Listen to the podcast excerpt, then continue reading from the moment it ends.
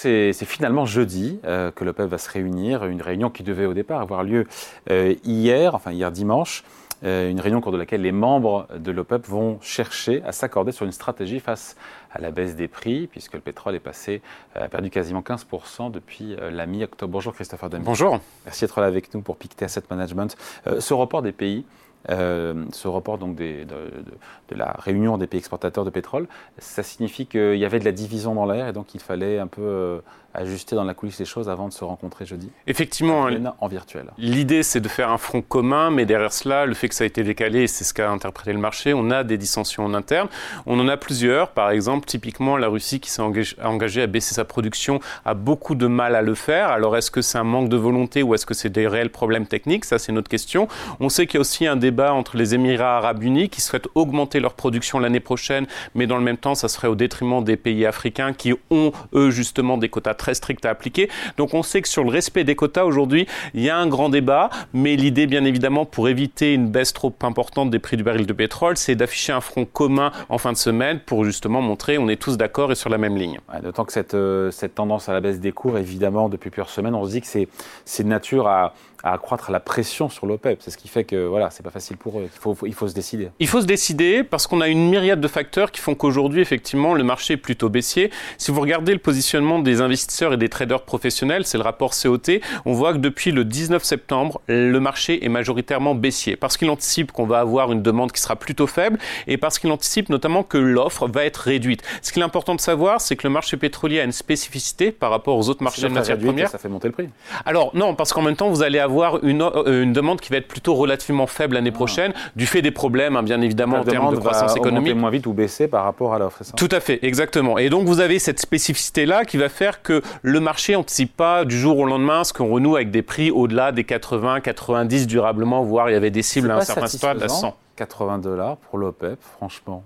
C'est pas un Alors, qui est satisfaisant pour. Euh, si on regarde uniquement le coût de production marginal, euh, bien sûr, oui. il est faible euh, pour la plupart on des a d'ailleurs le coût de production marginale. Alors ça va dépendre des pays, mais typiquement pour l'Arabie Saoudite, on est autour de 10-15 dollars. Donc vous voyez, la plupart des pays d'ailleurs de la péninsule arabique sont autour de cette zone entre 10 et 20 dollars, ce qui est donc effectivement très faible. Et à un cours du baril sur le marché autour de 80, c'est donc objectivement bah, tout qui à fait pas rentable. Content, alors, qui n'est pas content bah, Vous avez plusieurs. déjà l'Arabie Saoudite, pour une simple et bonne raison, c'est que l'Arabie Saoudite est aujourd'hui l'État qui a mis en place une baisse drastique de la production, 1,5 million de barils par euh, jour en moins.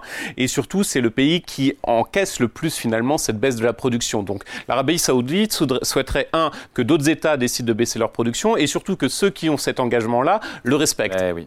Et pourquoi ils ne le respectent pas d'ailleurs Certains pays de, l'OPEP ne, voilà, ne, ne vont pas, ne respectent pas cette idée qu'il faut baisser de temps sa production. C'est parce qu'ils veulent des rentrées, ils ont besoin de rentrer euh, pour leur budget. Oui, typiquement, le, un des problèmes est la Russie. Euh, on sait très bien que la Russie n'a pas complètement respecté ses objectifs de baisse de la production, mais en même temps, la Russie a bien évidemment des dépenses qu'on connaît tous très importantes du fait du contexte. Et donc, c'est un exemple parmi tant d'autres. Vous avez aussi beaucoup d'États aujourd'hui, typiquement l'Iran, qui ont des productions qui sont beaucoup plus importantes que prévues, qui n'étaient pas anticipées par le marché lorsqu'on faisait les prévisions pour 2023 ça aussi, c'est un élément de déséquilibre. Foncièrement, le, point central sur le marché pétrolier aujourd'hui, c'est que vous avez des pays qui sont euh, sous sanctions occidentales et qui ont un accroissement très important de la production de pétrole. Donc du pétrole qui n'était pas du tout anticipé par le marché en 2023. C'est ce qui fait que ça déséquilibre beaucoup et que même les baisses de production qui ont été décidées par les pays membres de l'OPEP, bah, ça n'a pas un impact si important que cela sur le cours du baril. L'Arabie Saoudite, qui évidemment, on le sait, a une voix prépondérante au sein de l'OPEP et de l'OPEP, mm. on dit que l'Arabie Saoudite veut absolument baisser sa production pour endiguer la chute des cours du baril. C'est vrai ça? Oui, c'est l'objectif. Euh, un peu la crainte du marché aujourd'hui, c'est de l'Arabie Saoudite, c'est d'avoir un baril qui continue de chuter, ce qui est assez cohérent avec les anticipations aujourd'hui des investisseurs, et dans le même temps que ça chute parce que justement les pays qui ne respectent pas, notamment par exemple l'Iran est un bon exemple où vous avez une production qui a quand même fortement augmenté sur, euh, sur un an, ne respectent pas les quotas. Ils étaient sous sanction pour moi, l'Iran. Ils étaient sous sanction. Pendant euh, l'administration Biden, depuis à peu près un an, a détourner le regard. Voilà, donc euh, officiellement les sanctions sont là, mais on laisse finalement l'Iran à la fois augmenter sa production et surtout la vendre à l'international. Pour éviter une flambée des cours. C'est ça, donc il y a aussi des intérêts qui sont américains euh, qui sont très présents, comme le fait que les États-Unis aient décidé d'alléger l'embargo à l'égard du Venezuela pour avoir aussi la même raison des prix du baril euh, au niveau local qui sont beaucoup plus abordables.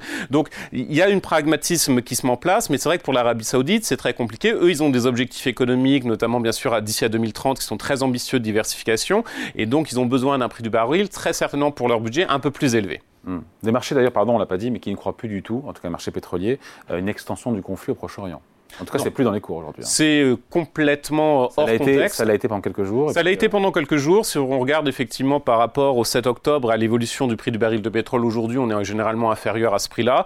Euh, il y avait des anticipations de marché sur un prix au-delà de 100 dollars qui étaient complètement erronées parce que géographiquement, tant que c'est circonscrit, la zone qui est vraiment concernée aujourd'hui. Tant que c'est. Voilà, à l'instant T, on va dire, avec les éléments qu'on a, la zone qui est concernée aujourd'hui, c'est pas une zone importante en termes de production. Mais bien évidemment, on a tous conscience des effets d'entraînement potentiels, et ça, bien sûr, c'est euh, le point à prendre en considération. La demande, parce qu'on parle beaucoup de l'offre, mais la demande, elle est comment? Elle est en berne aussi, sachant qu'on n'a pas évoqué, là pour le coup je reviens à l'offre et la production américaine, les Américains de nouveau produisent au plus haut historique, ils sont à plus de 13 millions de barils jour. C'est plus que l'Arabie saoudite. Hein. Complètement. Euh, le, changement des dernières années, c'est effectivement les États-Unis qui sont aujourd'hui un pays exportateur de pétrole très massivement euh, et qui ont donc cette capacité à aussi à jouer sur euh, l'évolution du prix du baril au niveau international. Bon, et donc sur la demande alors sur la demande. sur la demande, on est plutôt sur une demande qui va être probablement en baisse euh, l'année prochaine. Parce du que l'AIE, j'ai plus les chiffres, mais je crois qu'il voyait toujours une croissance de la demande. il voit toujours une croissance, mais en tablant sur un redressement en Chine qui reste très important.